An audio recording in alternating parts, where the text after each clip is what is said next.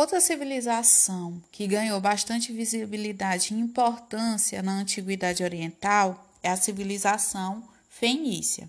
Os fenícios, eles são descendentes dos povos sêmitas, que são um grupo étnico e linguístico que, de acordo com a tradição bíblica, são descendentes de Sem, filho de Noé, e que compreende os hebreus, os, os assírios, os aramaicos e os árabes.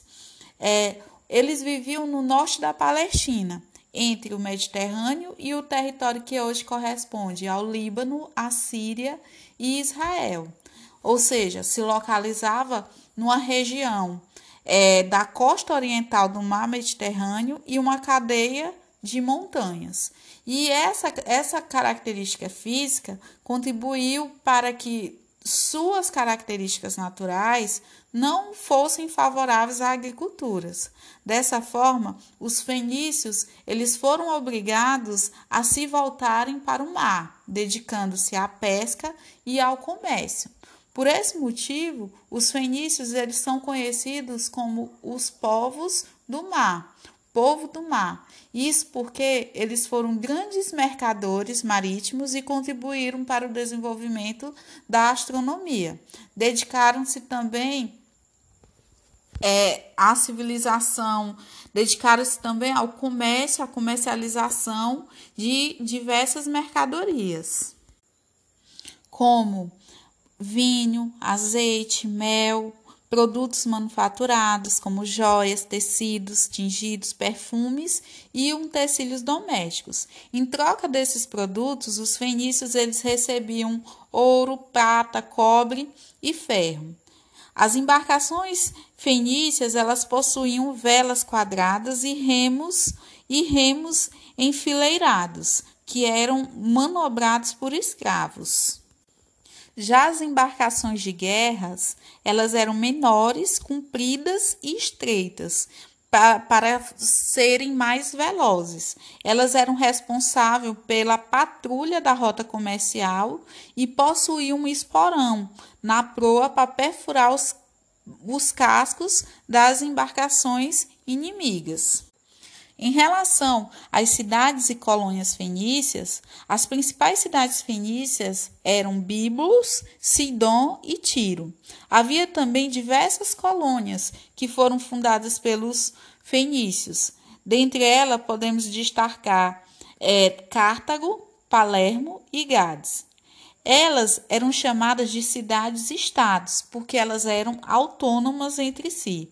Cada uma tinha seu próprio governo. Por esse motivo, elas são chamadas de cidades-estados, porque elas tinham uma certa independência. Vale destacar que os fenícios foram um dos povos que efetivaram as trocas culturais. Eles promoveram um intercâmbio cultural entre vários povos antigos. Isso porque as relações comerciais elas, elas facilitavam muito essa troca cultural. Não era só uma troca de mercadoria, era também uma troca de conhecimento. Por meio do intercâmbio cultural, os fenícios eles transmitiam muitos conhecimentos aos, a outros povos e aperfeiçoava as técnicas também desses outros povos, como egípcios, mesopotâmicos e gregos.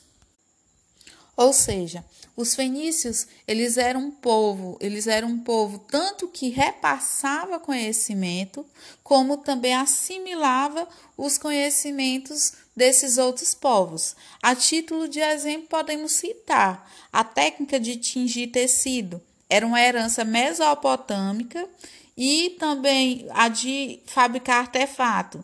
Era uma herança, era uma herança dos egípcios que foi aperfeiçoada pelos fenícios.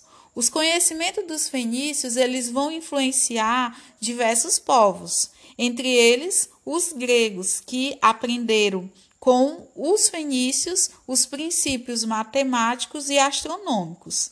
Além disso, os fenícios eles eram exímios construtores e navegadores e eles, eles acabaram auxiliando os hebreus e os persas na construção de edifícios e nas técnicas de navegação marítima. Em relação à religião, os fenícios eles eram politeístas, ou seja, cultuavam vários deuses e praticavam os rituais de sacrifício de animais. Os fenícios eles cultuavam principalmente três deuses: El, que era o deus máximo, e também Asherade, que era esposa de El, deusa mãe do mar, e Baal, que era filho, era filho de El e Astarte. Era o deus da, das tempestades e montanhas, encarregado da fertilidade. Com relação à economia, os fenícios eles se dedicavam principalmente ao artesanato, chegaram chegando até a inventar o, o vidro transparente. Eles não desenvolveram grandes atividades agropecuárias devido às suas características naturais. Acabaram se voltando para o comércio e também para a navegação. Outra herança marcante dos fenícios é, sem dúvida, é o alfabeto. O alfabeto é considerado a maior herança dos fenícios que chegou aos nossos dias.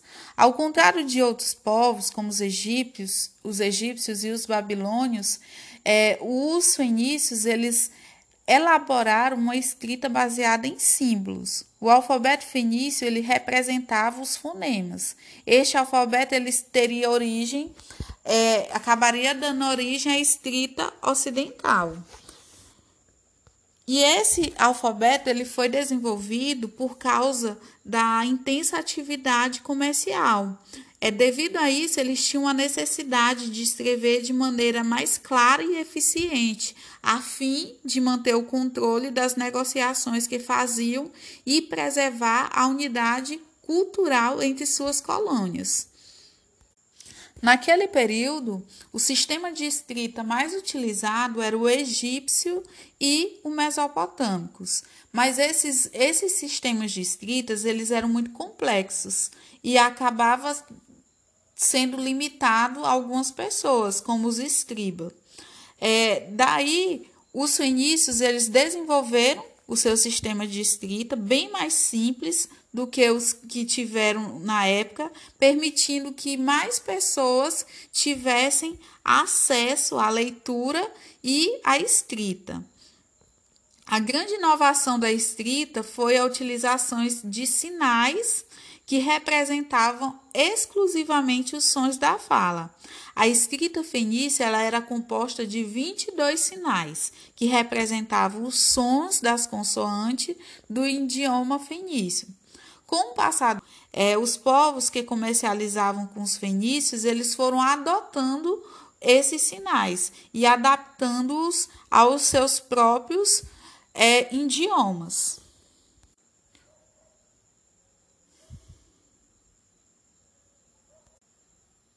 O certo é que o alfabeto fenício é uma das principais heranças dos fenícios para a humanidade e ele deu origem direta e indiretamente a grande parte dos alfabetos utilizados pelos povos da atualidade, principalmente em relação aos povos ocidentais. O fim da civilização fenícia se deu quando Ciro II, rei da Pérsia, conquista a Fenícia e daí os fenícios eles fogem e fundam é, Cartago. Ao fim de três conflitos pelo domínio do mar Mediterrâneo, durante as guerras púnicas, Roma destrói Cartago e passa a dominar o comércio do Mediterrâneo.